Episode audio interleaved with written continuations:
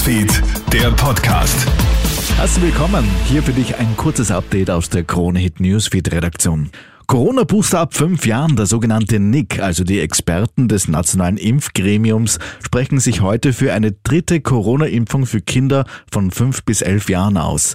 Dieses Boostern soll spätestens zu Schulbeginn erfolgen, wenn die nächste Infektionswelle im Spätsommer bzw. im Herbst erwartet wird. Das Gesundheitsministerium empfiehlt ja die dritte Impfung ab sechs Monaten nach der Zweitimpfung.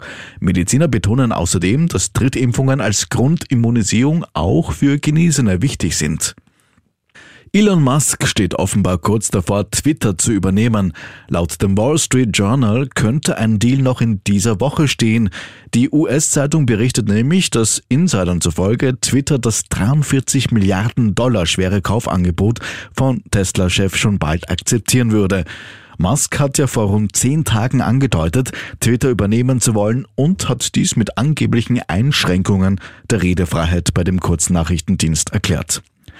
Ein Update gibt es jetzt im Fall der getöteten 68-jährigen Frau in Tirol.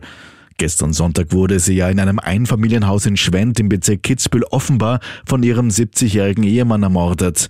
Jetzt liegt das Obduktionsergebnis vor. Die Frau wurde demnach mit einem Strangwerkzeug erdrosselt. Der Tatverdächtige dürfte sich anschließend im Wald erhängt haben.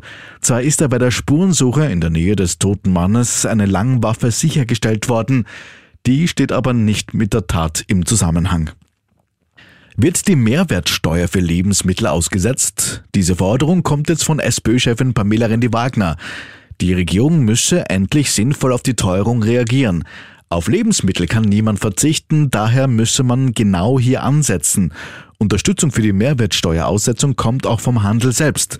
Handelsverband Geschäftsführer Rainer Will. Wir wissen, dass sich derzeit 14 Prozent der Menschen rein auf lebensnotwendige Güter reduzieren müssen und 100 Prozent kaufen Lebensmittel ein. Das ist logisch und daher würde das natürlich auch in der Breite wirksam sein und hätte natürlich den Schaden, dass man die Zeitachse als Politik selbst bestimmen kann, bis dass man es wieder aufhebt, wenn die Krise beispielsweise nachlässt.